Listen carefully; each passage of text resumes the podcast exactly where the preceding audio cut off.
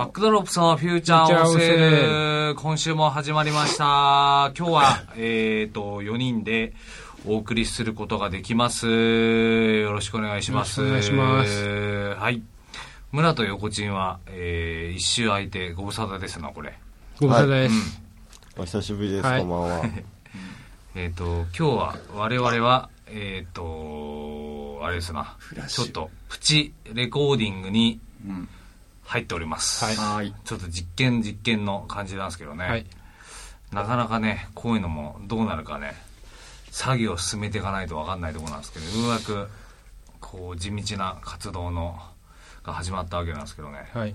そう、横チンが、あのー、入ってからまだね、こう、あのー、音源がね、きちんとしたものができてないんで、いい加減にいよいよ俺はもう、いよいよ何山が動くと。うん、そうですね。うん、ね。動かざること山のごとしだったバックドロップスがついに風林火山がいよいよこれ動きますよこれ。そうだね。もっとなんかあれなのかな。みんな いろんなことやってんのかな頑張って。やってるだろう、うん、なんかねすごいよ。本当いろんな人がいるなってまたね、うん、あこの前あのあのゴンドさんすいません。名前間違えてしまいました、うんまあね、あるある。そうそういうのは。してね、これ今回また那須に行ってきたんで、うん、那須で、その、また鉄割りのあれなんだけど、うん、したらね、すごかったよ。